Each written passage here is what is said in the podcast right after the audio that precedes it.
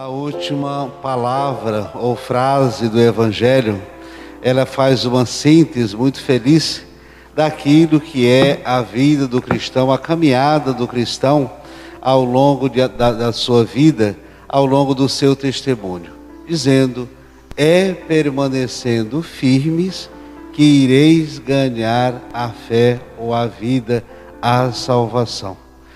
A primeira leitura, São João apresenta nesse mesmo sentido, nessa mesma linha, dizendo que a vitória dos que venceram a besta, a besta, essa palavra besta, é um adjetivo exatamente é, do pecado e da omissão.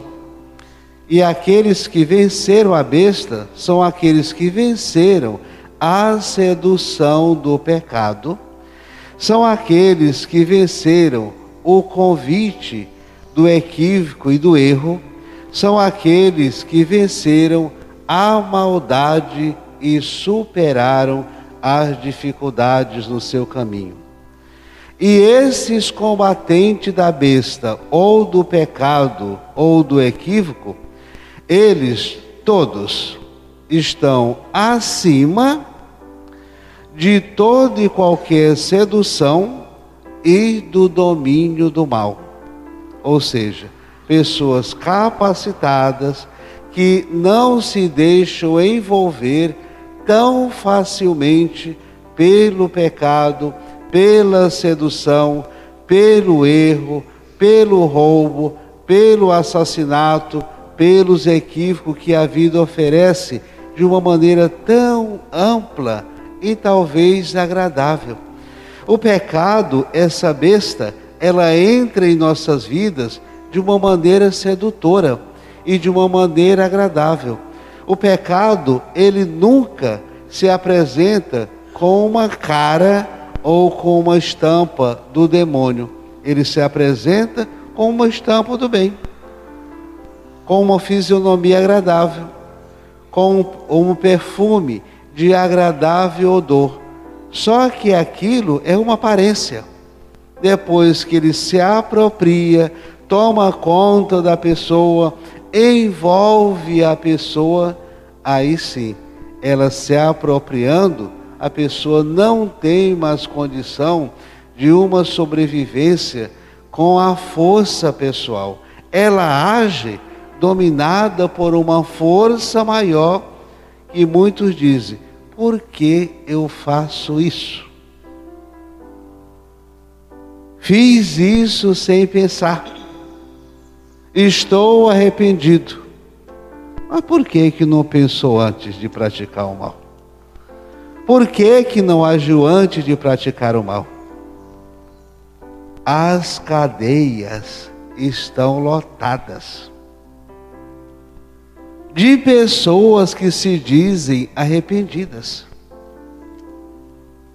E muitos dizem: se um dia eu sair daqui, eu vou ser uma pessoa restaurada. Devia ter pensado um pouquinho antes de praticar esse erro. E diante dessa autonomia, daqueles que venceram o pecado, a sua dificuldade, tiveram domínio diante de si, de suas atividades, do seu fazer, só e somente esses podem glorificar a Deus com as suas atividades. Podem glorificar a Deus com o seu fazer.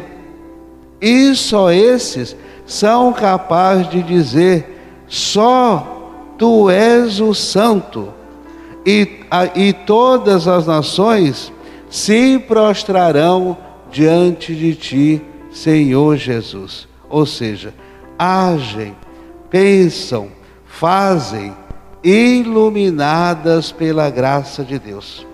Isso é uma benção na vida de alguém. Isso é equilíbrio na vida das pessoas. Isso é luz na vida de cada um de nós. E o Evangelho aponta dizendo nessa mesma linha que nós seremos salvos sempre pela esperança. Nós seremos salvos pela perseverança. Nós seremos salvos pelo testemunho. E Jesus é o primeiro a dar esse testemunho. Diante de sua experiência de vida, diante de suas perseguições, diante do, do, do mal entendido por ele ter nascido, por ele ter ressuscitado, ele apresenta a temática da perseguição, do erro, da vaidade, das paixões aos seus discípulos e a cada um de nós, dizendo: as prisões, os julgamentos, as incompreensões são automaticamente consequência daqueles que dão testemunho do bem. Não vamos ter a ilusão de pensar que, por mais correto que você seja, por mais verdade que você testemunhe, não vai ter alguém para criticar você, não. Porque vai ter. Quanto mais santo nós formos, mais tentações nós vamos ter. Não vamos nos colocar distante de, de erros, de preocupações, de dificuldades, de julgamentos, porque sempre vamos ser julgados. Em qualquer lugar, em qualquer circunstância. E Jesus disse isso para a gente. O cristão, o católico, homens e mulheres de fé, eles vão passar por, um, por grandes dificuldades. Prisões, julgamentos, incompreensões é a consequência do testemunho, é a consequência de nossa fé, é a consequência de dizer não ao erro, é a consequência de dizer não ao roubo, é a consequência de dizer não à exploração. Isso é natural e Jesus diz isso para a gente como consequência do nosso testemunho. E quando isso acontecer, o nosso julgamento, nossas dificuldades, alguns atritos, ele diz: não se preocupe, o bem sempre vencerá, a verdade sempre vencerá. O bem que você faz nunca vai ficar escondido. A pessoa que você é nunca vai ser esquecida. E ele diz: literalmente no final. Quando isso acontecer, fazei o firme propósito de não preparar a sua defesa, a sua defesa com antecedência. Porque no momento em que julgardes um justo, eu vou colocar em sua boca palavras tão acertadas que nenhum dos vossos adversários poderá contradizer. Isso é belíssimo. A verdade, ela sempre é vitoriosa. A verdade, ela sempre se sobressai.